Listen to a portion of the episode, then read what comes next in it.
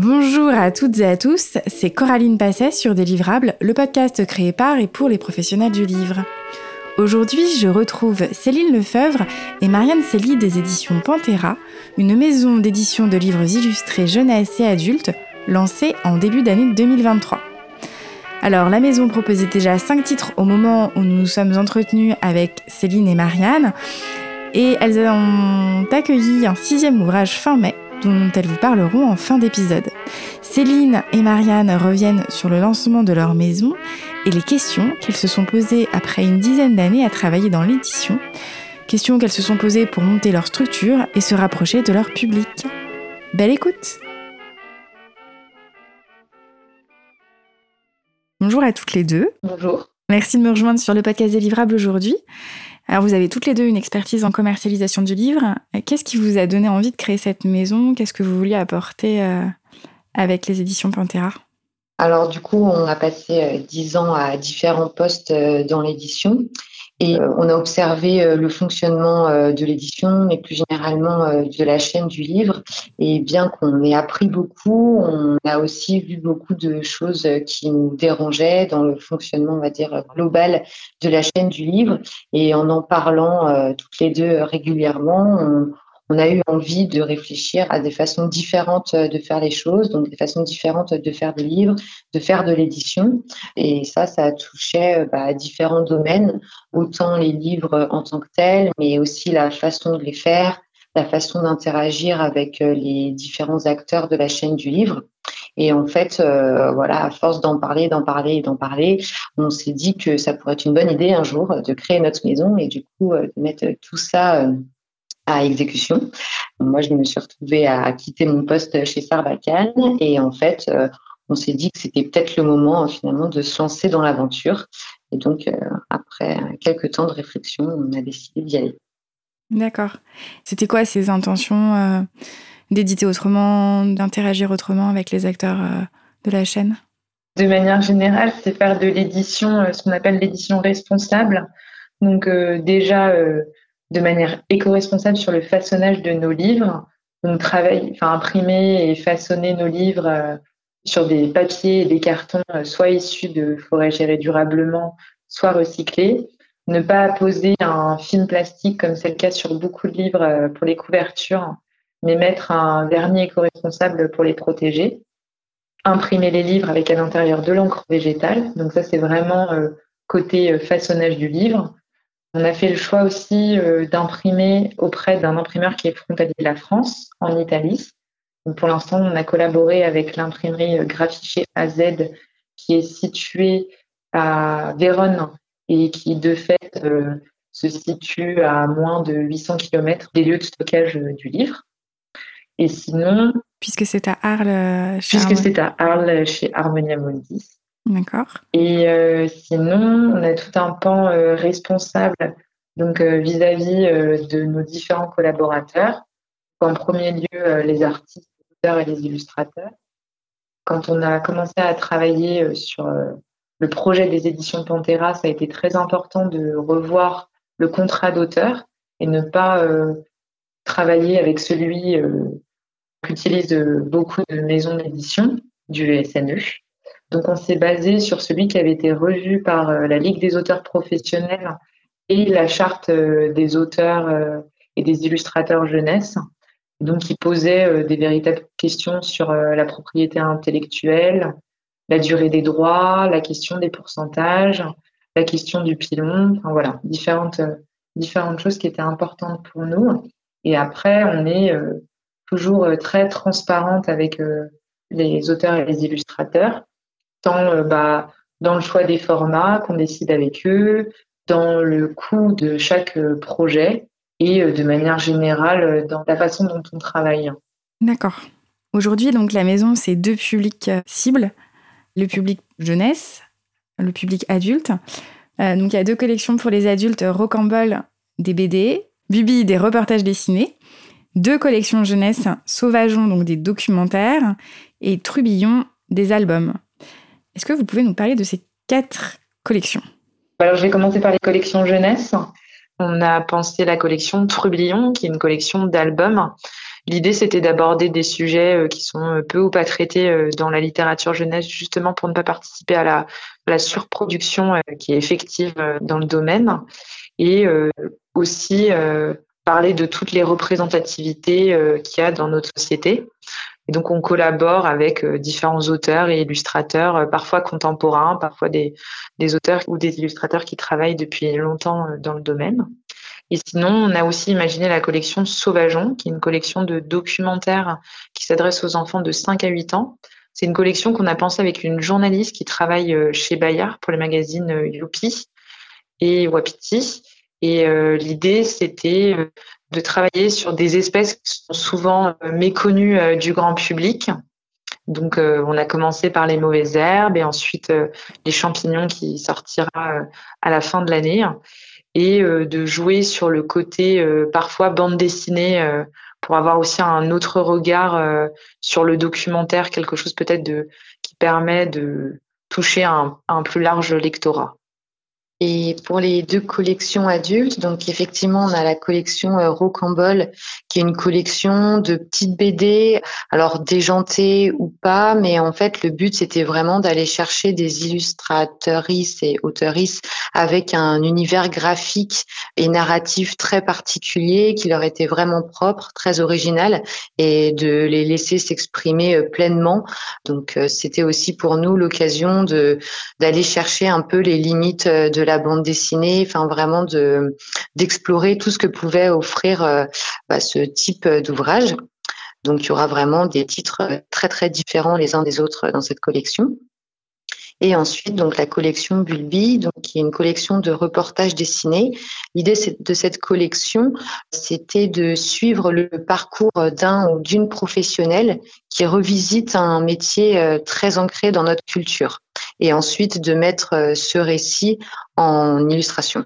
Donc euh, l'idée c'est vraiment de suivre le parcours euh, donc de cette personne-là et en même temps de découvrir son métier et le secteur professionnel dans lequel il ou elle évolue. Voilà.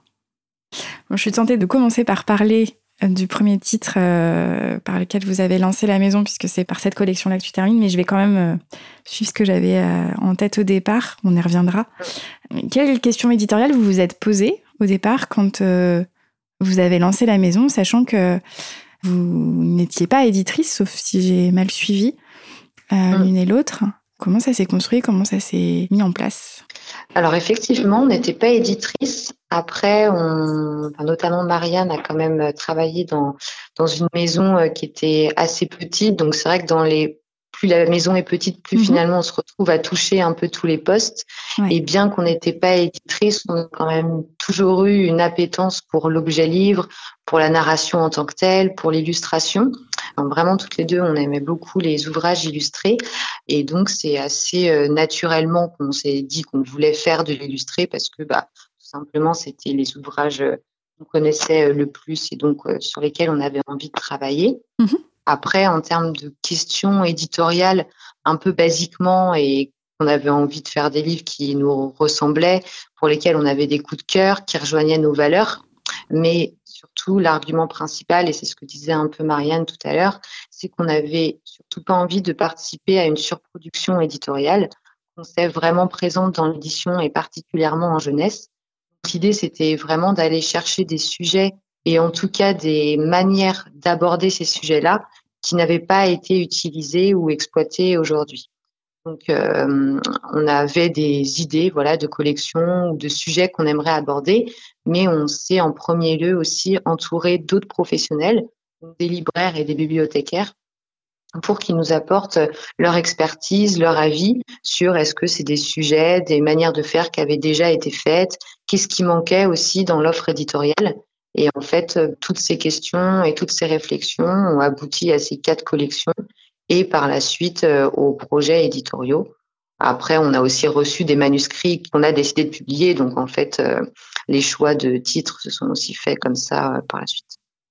Et Marianne, tu as été libraire aussi Oui, effectivement, j'ai été libraire jeunesse pendant un peu plus de deux ans dans une librairie qui s'appelle La Petite Boucherie, qui est située dans le 5e arrondissement à Paris. Et donc, à la fois, j'occupais des tâches quotidiennes de libraires, que sont la réception, la gestion des stocks, etc.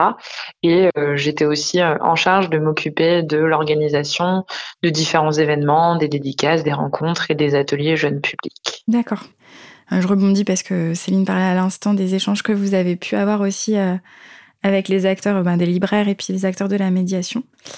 Ça a amené ces quatre collections et est-ce que euh, vous voudriez euh, partager aussi certaines euh, informations, certaines remontées des libraires, des bibliothécaires à, à ce moment-là, qui ont confirmé des choses que vous vous disiez déjà, au contraire des choses que vous n'aviez pas en tête?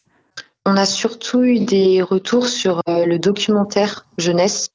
Donc on a eu pas mal de retours sur des sujets qui manquaient ou des sujets qui étaient justement trop présents. Les chevaliers, euh, princesses, dragons et autres coccinelles et abeilles ont quand même largement été exploités. Donc euh, ça, voilà, on a eu pas mal de retours là-dessus. Mais par contre, il y avait des sujets qui étaient euh, peu présents et donc on les a vraiment pris en compte. Et on les prend toujours en compte d'ailleurs parce que c'est des sujets qu'on pense exploiter pour les prochains titres de notre collection de documentaires pour la jeunesse. Après, c'était particulièrement pour cette collection. En termes d'albums pour la jeunesse, on a eu des retours sur euh, surtout la représentation bah, de la diversité euh, actuelle de notre société. Donc, faire attention à ce que, bah voilà, ce soit pas que des enfants longs, euh, blancs, puisse aussi parfois avoir des enfants qui ont des handicaps ou ce genre de choses. Enfin, voilà, on voulait vraiment être au plus près de la représentation sociétale en France. D'accord. Donc la maison aujourd'hui, c'est cinq ouvrages. Dans la collection Bulby, il y a un reportage euh, dessiné L'âme des gras bleus sur l'aventure d'une vigneronne qui euh, produit euh, des vins naturels. C'est une histoire vraie. C'est ça. Un album jeunesse sur un escargot rigolo illustré par Charles Dutertre, donc Roger sans coquille. Un deuxième album jeunesse sur un troupeau urbain, La Cavale. Un documentaire jeunesse Mauvaises herbes sur les bienfaits de ces mauvaises herbes et leur écosystème, une BD déjantée qui met l'aventure cosmique, musicale et entrepreneuriale Cosmos Big Band. C'est ça. Quel bilan vous faites de la publication de ces cinq ouvrages? Qu'est-ce qui s'est passé comme vous l'aviez imaginé? Qu'est-ce qui ne s'est pas passé comme prévu? Alors, si moi je devais dire quelque chose sur ce qui ne s'est pas passé comme on l'avait imaginé, je pense que c'est l'accueil de Roger sans coquille en librairie. Donc nous, c'était notre euh, premier album jeunesse et on l'a tiré à un peu plus de 1600 exemplaires et en fait, euh, le titre s'est épuisé euh, très rapidement en deux mois et on ne pensait pas qu'on aurait un accueil aussi chaleureux en librairie pour ce titre. Donc on est contente, tout simplement. Je pense que ça, c'est ce qu'on n'avait pas prévu sur ces titres-là. Après, de manière générale, pense qu'on ne se rendait pas compte non plus du retour positif, enfin, à ce point-là, en tout cas, des libraires sur nos propositions d'événements, euh, tant euh, des rencontres euh, livres et vins autour du livre, donc l'âme des gras bleus sur la vigneronne, ou des ateliers à destination du jeune public sur nos différents titres jeunesse. Et ça aussi, c'est très positif pour nous. On a des événements plusieurs fois par mois, euh, presque toutes les semaines. Et on est ravis euh, de ces liens qu'on a créés avec euh, notre réseau de libraires. Donc je pense que ça, c'est ce qu'on n'avait pas prévu. Après, alors je sais pas si on l'abordera euh, après, mais c'est vrai qu'on a fait donc notre fameuse tournée de librairie, donc euh, notre Pantera Tour, et c'est vrai que l'objectif de ce Pantera Tour, c'était de créer euh, des liens particuliers avec les libraires, en plus d'avoir connaissance de leur fonctionnement et de toutes leurs particularités, mais c'était aussi de voilà créer des liens humains qui donneraient bah, lieu justement à, à des événements, et donc bien qu'on ait agréablement surprise de l'ampleur que ça a pris, c'était un peu dans nos attentes quand même quand on a fait euh, ce Pantera Tour. Donc euh, voilà, c'est chouette. Et euh, du coup, pour enchaîner sur le Pantera Tour, comment l'idée vous est venue? Comment vous l'avez mis en œuvre? Est-ce que vous pouvez nous parler de cette réflexion? Alors, de par, je pense, mon passé de libraire, j'avais quand même conscience que c'était très important ce lien, enfin, le fait de connaître les attentes, parce que dans chaque librairie, le public n'est pas le même, la façon de disposer, de mettre en avant les ouvrages n'est pas le même, la façon de, de communiquer, euh, de, de promouvoir chaque ouvrage auprès du public n'est pas le même. Et c'était important euh, de le savoir, d'avoir euh, toutes ces connaissances en tête. Quand on est libraire, parfois on se sent un peu seul, je trouve, enfin vis-à-vis -vis des éditeurs, parce que on reçoit les livres, on rencontre euh, les représentants qui vont nous présenter euh, les livres des éditeurs, mais euh, on ne connaît pas forcément les attentes de chaque éditeur, les, lignes éditoriales dans le détail. Et voilà, je trouvais que c'était c'était un manque. Et donc, quand on a commencé à travailler sur Pantera avec Céline, on s'est dit que c'était très important d'aller à la rencontre donc d'un différent nombre de librairies et euh, voilà, pour répondre un peu à, toutes ces questions et de fait euh, créer un, un, lien avec euh, ces libraires-là. Et donc pendant plusieurs mois, Céline, elle a organisé donc cette tournée qui s'est déroulée pendant dix semaines. On a fait quatre semaines sur Paris et sa banlieue, et après on a fait six semaines sur le reste de la France et un petit peu la Belgique. Et au total, on a rencontré un peu plus de 180 libraires qui nous ont voilà apporté euh, bah, plein d'informations euh, précises sur euh, leurs attentes, de quelle manière ils travaillaient et qui nous ont nous permis de pouvoir aiguiser notre manière de leur parler à chacun et de fait de créer ce lien qu'on a aujourd'hui avec eux. Et je suis curieuse, votre idée du Panthéra elle est née avant ou après l'acceptation d'Harmonia Mundi de vous diffuser? Elle est née avant. Elle est née avant. et ça faisait même partie quand on a préparé notre euh, notre dossier de demande de diffusion. C'était euh, vraiment mis en avant là-dessus. Et de fait, euh, quand on a rencontré Mathieu Reynaud et Violette Astet d'Harmonia, ils ont été très touchés, intéressés et enthousiasmés par cette proposition qui est rarement faite par des jeunes éditeurs on n'est pas les premiers à faire ça. Il y a des maisons d'édition euh, qui font ça, mais après, c'est des maisons d'édition qui ont peut-être parfois 5, 10 ans, qui ont un peu plus de bagages, ou des maisons plus jeunes et peut-être plus petites euh, qui font ça sur certaines régions. Donc voilà, là, cette proposition-là, ça les a enthousiasmés. En plus, comme on a appelé ça le Pantera Tour, le côté un peu rock'n'roll euh, les a beaucoup amusés. Donc, je pense que voilà, ils nous ont, ils nous ont vraiment suivis là-dessus et ils étaient à fond derrière nous pendant cette tournée. D'accord. Et autre question, est-ce que vous aviez envisagé de ne pas passer par un diffuseur dans un premier temps et euh, de vous diffuser avec ce Pantera Tour euh, ou enfin à partir de là au départ et d'envisager une diffusion déléguée seulement dans un second temps? Ou est-ce que c'est pas du tout quelque chose que vous, que vous avez questionné de cette manière? Alors euh, quand on a commencé à rentrer dans le vif du sujet voilà, quand on a commencé à créer la maison, faire l'étude de marché, etc., on a observé un peu tout ce qui se passait dans le monde de l'édition. Voilà, toutes les nouvelles façons aussi de faire de l'édition, parce qu'il y a quand même de plus en plus d'acteurs qui font les choses euh, différemment, qui sortent un peu des carcans euh, de la chaîne du livre. Donc, on s'est quand même posé beaucoup de questions. On a notamment rencontré les, éditrices de la cabane bleue qui elle donc se passe de diffusion. Mhm. On était vraiment curieuse de voilà de, de, connaître un peu tous les systèmes possibles. Euh, après, euh, on, on, était assez euh, alors je sais pas si sceptique est le mot, mais on était en fait on se disait que ce serait une charge de travail énorme en fait de s'occuper nous-mêmes de notre diffusion parce que bah voilà dans un premier lieu on, on voyez surtout la diffusion, bah voilà, comme on, comme on la voit de façon euh, traditionnelle, donc c'est-à-dire euh, être présente euh, dans toutes les librairies de France, etc., le plus possible. Donc c'est vrai qu'on s'est dit que ce serait vraiment un travail monstre. On avait du mal à envisager de pouvoir l'assumer. Donc on s'est, on ne s'est pas vraiment posé la question. On voulait quand même vraiment avoir une, une diffusion distribution et on était euh, ravis que Harmonia nous accepte parce qu'on plus, on, considérait Harmonia comme, euh, comme l'un des meilleurs euh, diffuseurs distributeurs qu'on pourrait avoir euh, pour notre structure. Mhm. Donc, donc voilà, donc on était, on était contente. après, la question de la diffusion vient plus, enfin, est plus venue dans un deuxième temps, en fait, quand on s'est rendu compte de l'ampleur euh, que qu'a eu le Pantera Tour, en fait, de tout ce que ça nous avait apporté, donc euh, en termes de contact, en termes de connaissances et du coup en termes de fonctionnement au sein de notre maison. Et c'est vrai que maintenant, on, bon, on aurait toujours du mal à se passer de diffusion, distribution aujourd'hui.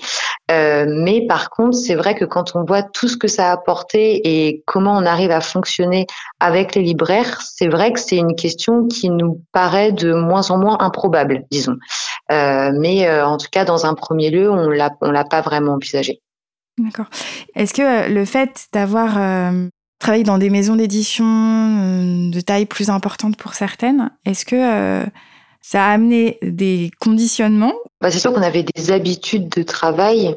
Euh, enfin, on fonctionnait dans nos maisons, même si la primerie n'est pas une grosse maison, mais on avait l'habitude, en tout cas, de fonctionner avec un diffuseur-distributeur. Donc, c'est sûr que on n'avait pas expérimenté ce modèle euh, avant. Ouais. Donc, euh, c'est vrai qu'on l'a pas envisagé de fait. Après, oui, c'est une question d'habitude, mais en fait, que ça, je pense que même dans nos études, etc., en fait, on nous a peut-être jamais parlé d'autodiffusion. Donc, en fait, c'est un fonctionnement qu'on connaît très peu. Et aujourd'hui, on commence à s'y intéresser vraiment et à se poser beaucoup de questions par rapport à la diffusion.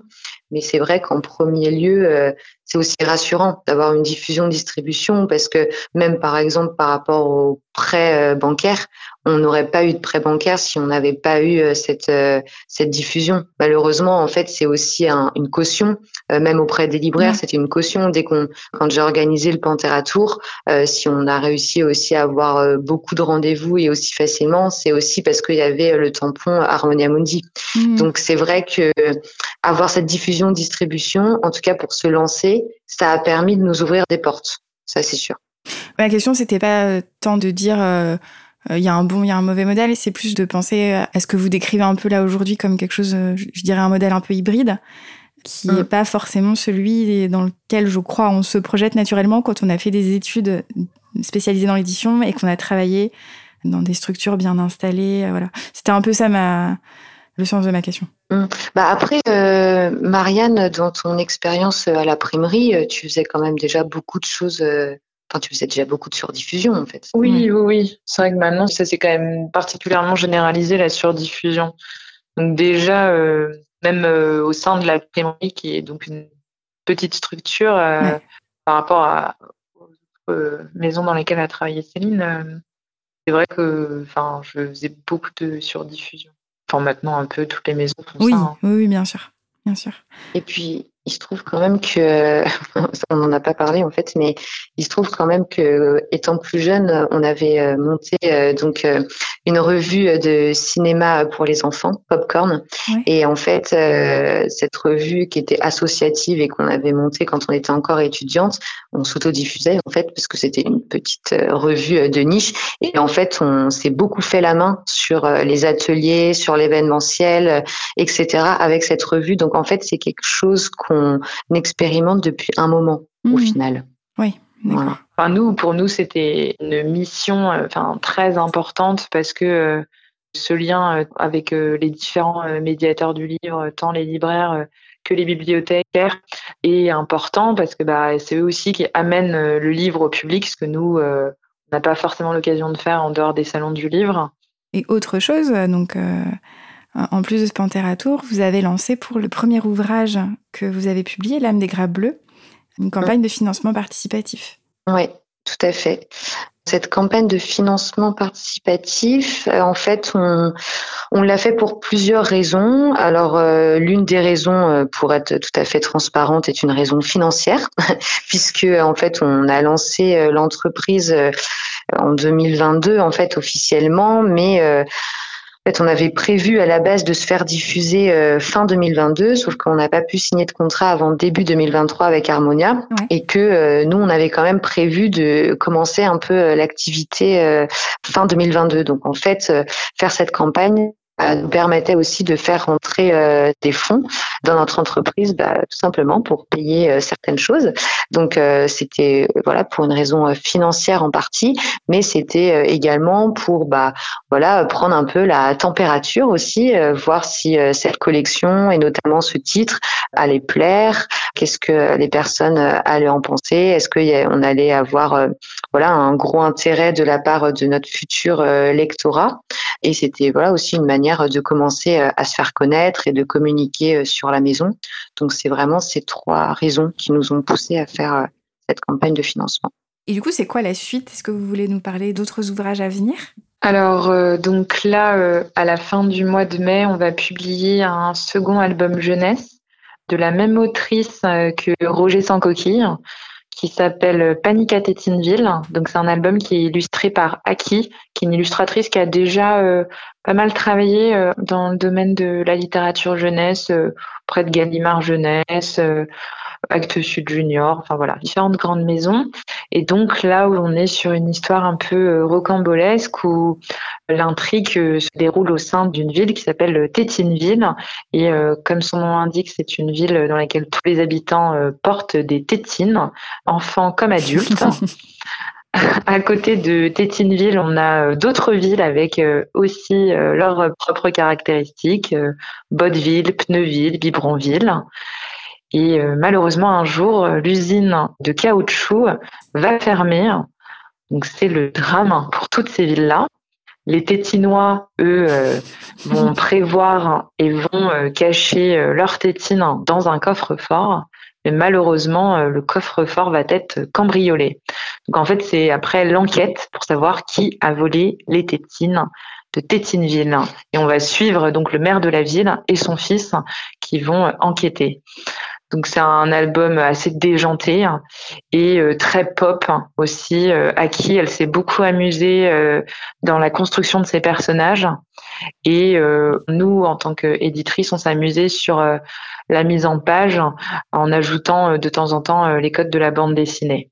Et sinon, après, on a encore quatre titres qui vont paraître entre septembre et décembre.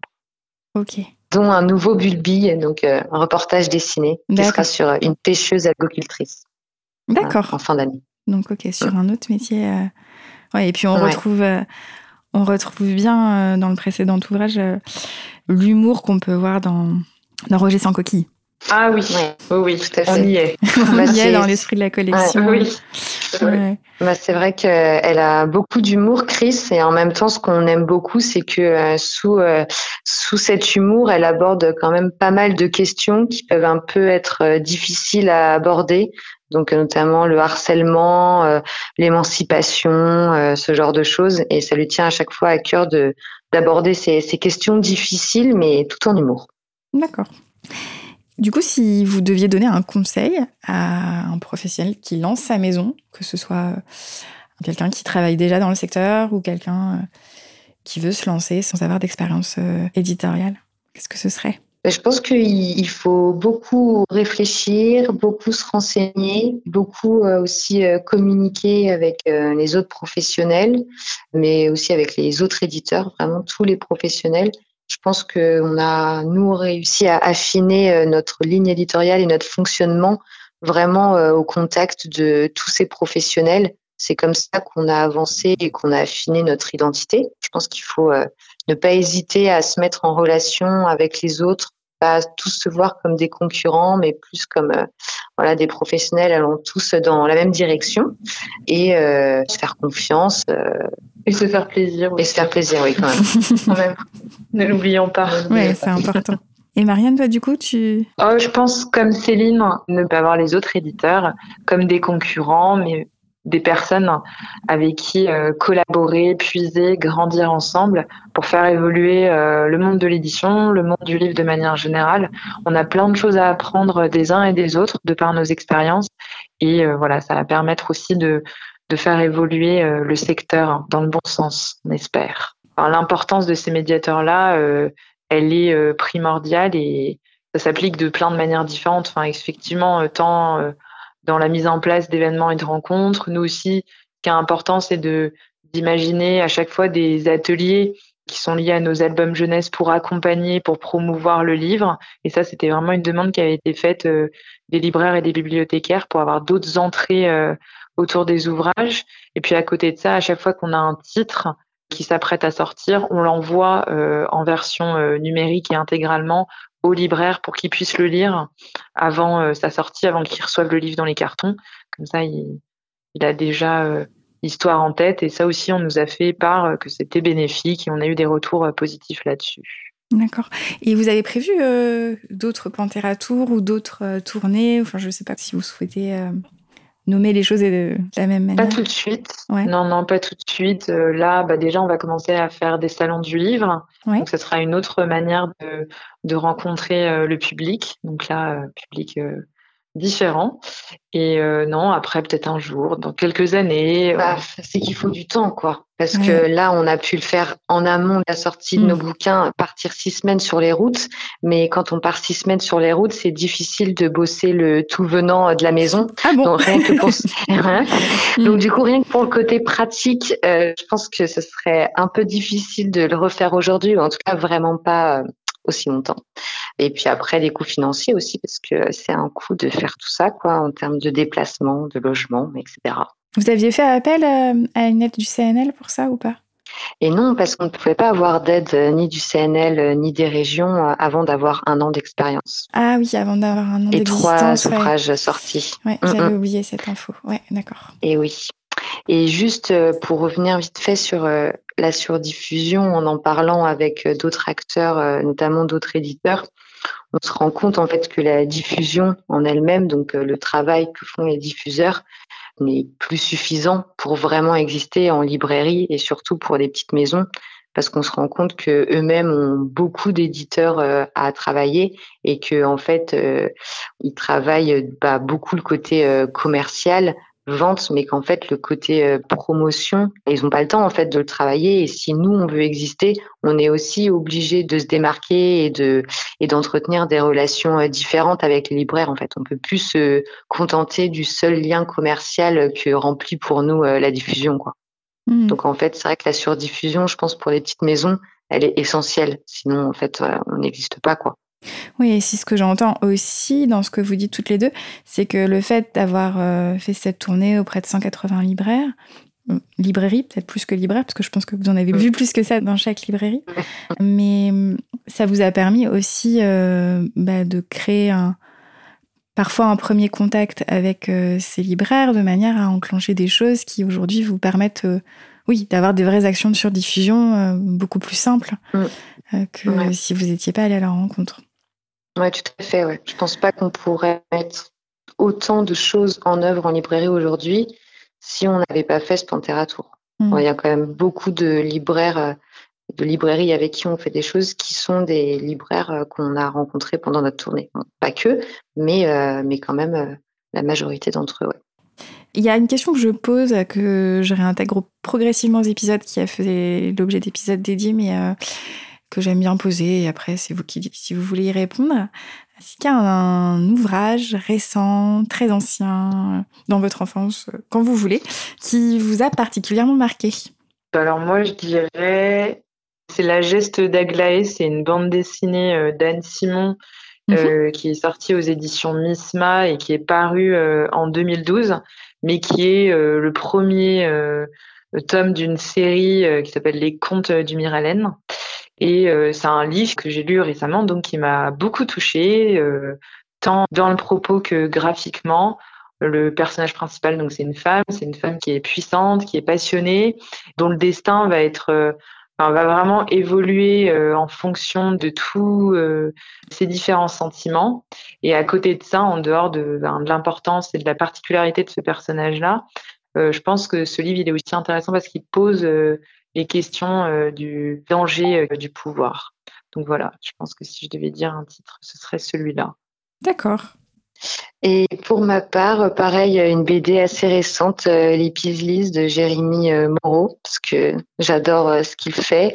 J'adore son dessin et toute la poésie qu'il en a, les couleurs qu'il exploite. Je trouve ça vraiment magnifique. Et puis, cette BD-là, pour moi, elle était ultra complète en termes de construction des personnages, le sujet abordé, les dessins, tout était très complet et c'est ce qui manque parfois dans la BD. Euh, des fois, il manque un peu de, de profondeur, c'est survolé au profit de voilà juste de l'illustration. Et je trouve que là, c'est extrêmement complet à tous les points de vue. Et cette BD, elle m'a vraiment, euh, elle m'a vraiment touchée. Et, puis voilà. D'accord, très bien. Bah, merci beaucoup pour votre temps, pour toutes ces explications. Et eh bah de rien. Merci à toi. Cet épisode touche à sa fin. Il a été monté par Thibaut Focard du studio Le Son de l'encre. Merci pour votre écoute, merci pour votre fidélité et à dans deux semaines.